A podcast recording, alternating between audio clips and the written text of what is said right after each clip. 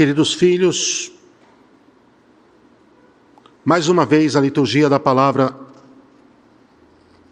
é um chamado à vigilância. Que nós cuidemos muito bem, cuidemos com, com caridade, por amor a Deus. Aliás, o amor com que Ele mesmo nos amou. Como, como diz São Paulo, nisto consiste o amor de Deus, que quando ainda éramos pecadores, Ele deu o seu próprio Filho pelos nossos pecados.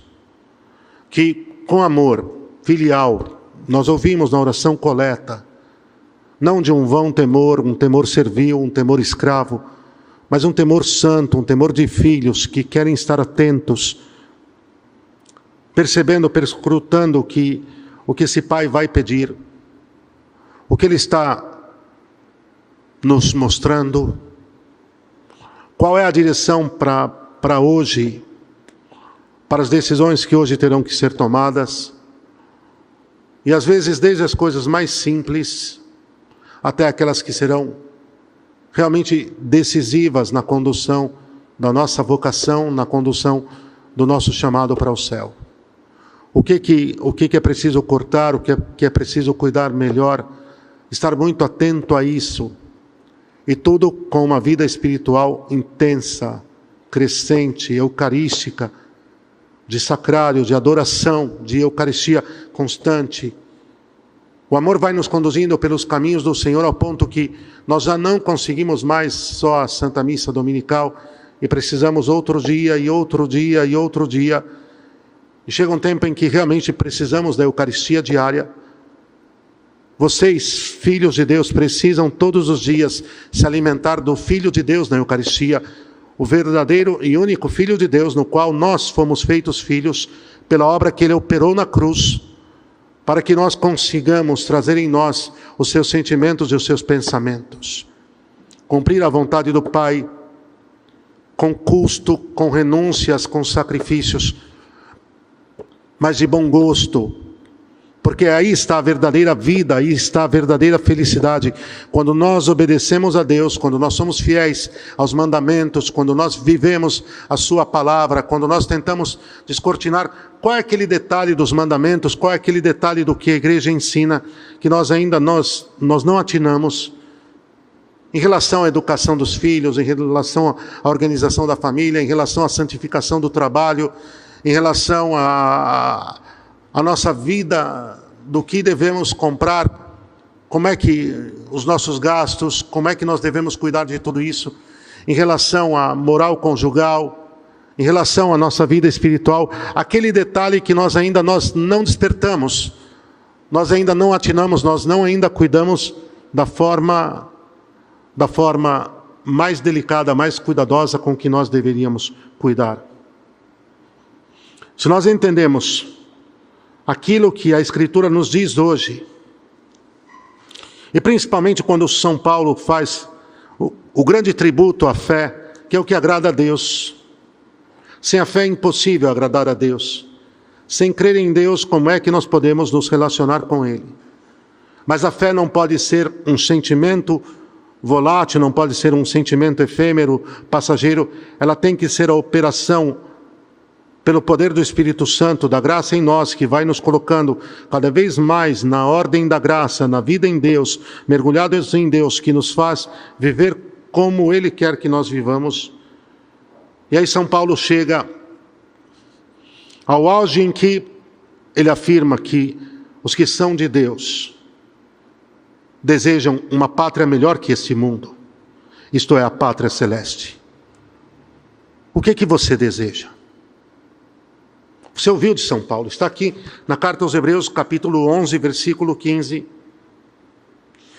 Às vezes ele diz, até um pouquinho antes, no 14, os que falam assim, os que se declararam estrangeiros imigrantes nesta terra, os que falam assim demonstram que estão buscando uma pátria, e se se lembrassem daquela que deixaram, até teriam tempo de voltar para lá, como Abraão teria talvez voltado a Ur dos caldeus.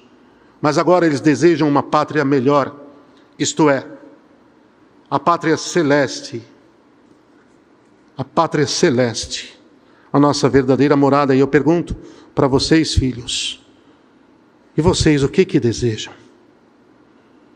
Verdadeiramente o que o que vocês querem? Desejam a pátria celeste porque entendem que aqui não é o tempo da plenitude, aqui não é não é a perfeição, aqui não é a felicidade plena. Isso aqui é transitório, é passageiro. Quando a Salve Rainha fala de um vale de lágrimas, significa que é um tempo de expiação. Sim, devemos prantear. Devemos prantear as nossas infidelidades e as infidelidades do mundo. Devemos prantear o nosso pecado e o pecado dos outros. Santa Catarina de Sena, num trecho do diálogo que a liturgia das horas oferece hoje, no ofício, no ofício das leituras, ela já muito santa, ela era mística, já muito jovem, por graça de Deus, não porque eu quisesse, porque se julgava nada. Ela começa a viver somente da Eucaristia, foi mística eucarística, até um determinado momento em que realmente ela não tomava alimento temporal nenhum mais, mas ela se alimentava só de Jesus sacramentado, e ela pranteia, vejam, ela pranteia os seus pecados.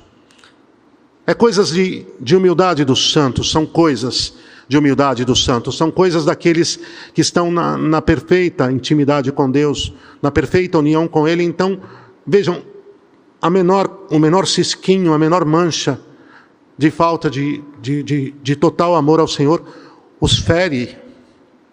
Porque Deus me amou tanto, como é que eu amei tão pouco? E o tão pouco deles é incomparavelmente acima do que normalmente nós amamos. E ela chora os seus pecados. E que, na verdade, ali naquele momento ela já estava em, em grau de santidade elevadíssimo, mas ela, ela chora como o corpo místico de Cristo, sofrendo pelos seus irmãos.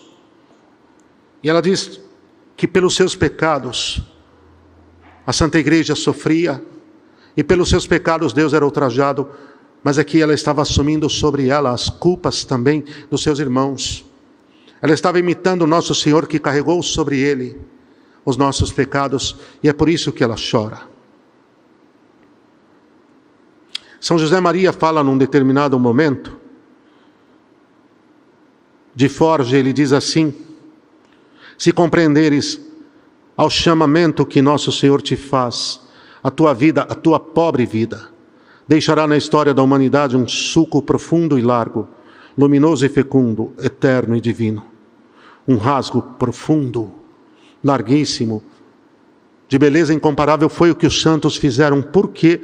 Porque como nosso pai Abraão, nosso pai Abraão compreendeu o chamado que Deus lhe fez. Parte Abraão. E eu pergunto mais uma vez a vocês: o que que nós precisamos deixar hoje? De apegos, de egoísmos, de, de, de mundanismo, de, de, de, de, tacanhice de visão, de, de, de, de, visão curta, tacanha, pusilânime de coração pequenininho, para que o Espírito Santo dilate os nossos corações. O que, que é preciso deixar para que passemos a desejar a pátria, aquela pátria melhor do que esta, a pátria celeste? Por que, que então, quando vemos Nosso Senhor no Evangelho, por que fazemos bolsas que se estragam?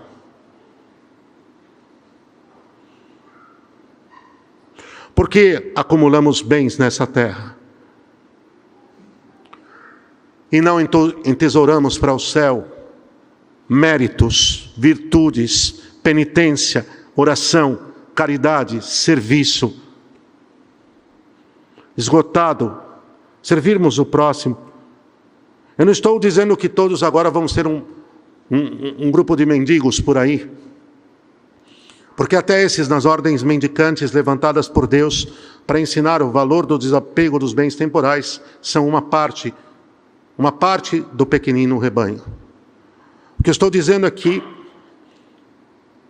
o nosso coração tem que ser limpo, o nosso coração tem que ser purificado, o nosso coração tem que ser queimado pelo fogo do amor de Deus para queimar o que tem de, de lixo ainda dentro dele E aí o sacramento da penitência terá uma função única, para que nesse campo que o Espírito Santo faça arder, acende em nós, Senhor, o fogo do teu amor.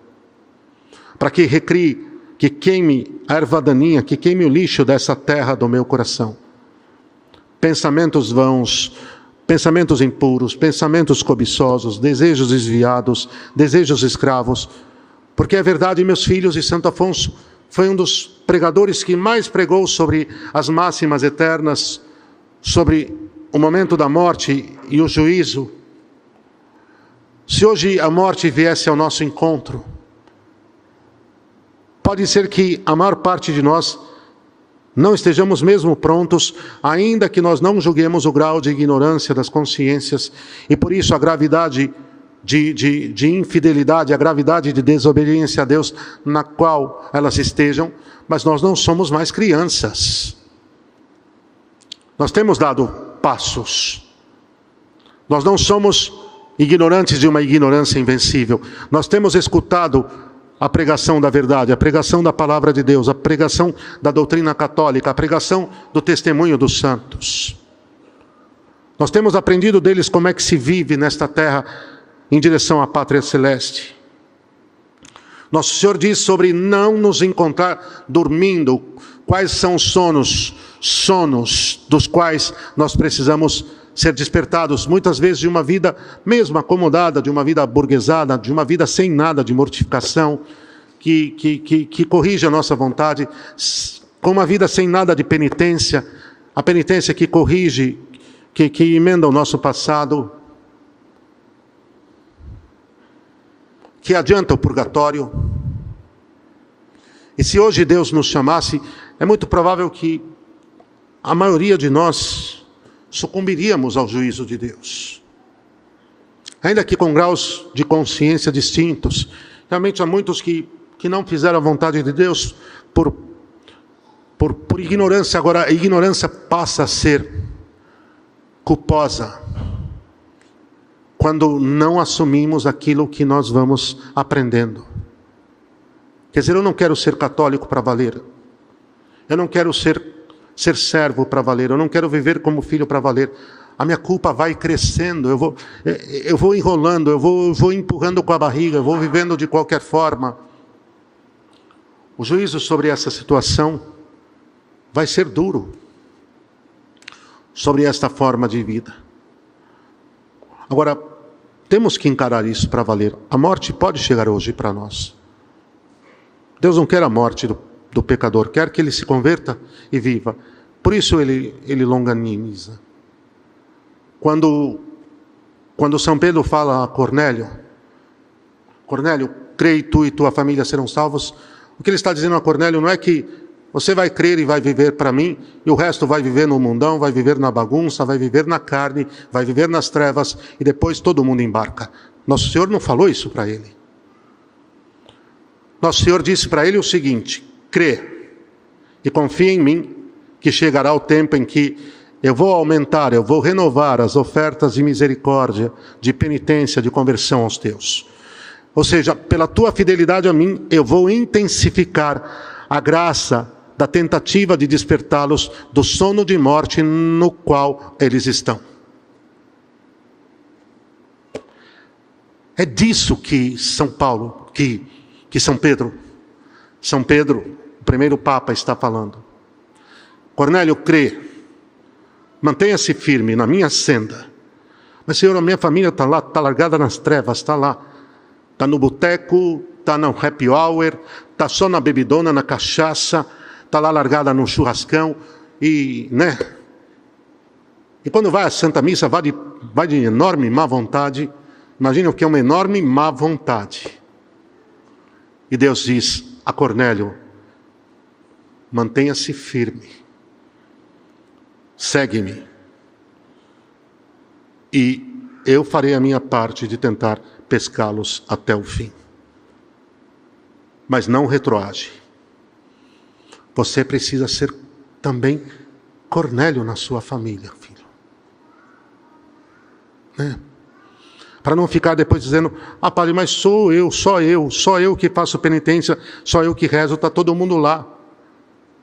Como uma, uma filha espiritual que disse, padre, eu me esforço, e eu me penitencio, e eu rezo, e o resto da parte da minha família só se diverte, só passeia, só gasta, e só eu que estou me lascando.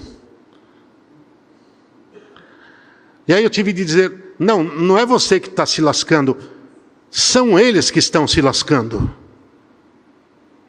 Tenha compaixão. Santa Catarina de Sena chorou, disse: essa miserável condição na qual vivem os meus irmãos é culpa minha.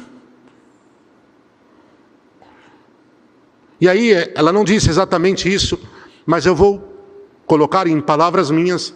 Ela diz: porque se eu tivesse, Senhor, sido a santa e amado-te, como deveria ter amado. É que isso é coisa de santos. Ela era muito humilde e mística de sétima morada. Então, é claro, ela sofre em seu corpo o amor que não é amado. Mas é bem isso. Se nós assumirmos a vontade de Deus sobre nós, se nós partirmos em direção a cumprir aquilo que Ele nos ordena, e não refugarmos, e não transigirmos, e realmente sermos radicais, sermos coerências, nós vamos pôr fogo à nossa volta. E vai impactar a uns, e vai impactar a outros, e o pessoal e as pessoas vão acordar e vão entender que nós estamos numa civilização, me desculpem a expressão, mas é esta, nós estamos numa civilização perversa e depravada. Provavelmente a, civiliza a civilização mais perversa e depravada do mundo, da história. Melhor, da história. Olha, a profecia de Ezequiel, que também hoje está na liturgia, no ofício das leituras, a profecia de Ezequiel fala de um vale de ossos secos, você olha à sua direita e à esquerda e você começa a ver um gigantesco vale de ossos secos. São ossos secos por todos os lados. E quem vai profetizar a fé católica? E quem vai ensinar o desejo do céu? E quem vai ensinar a renúncia à própria vontade, se não forem os católicos?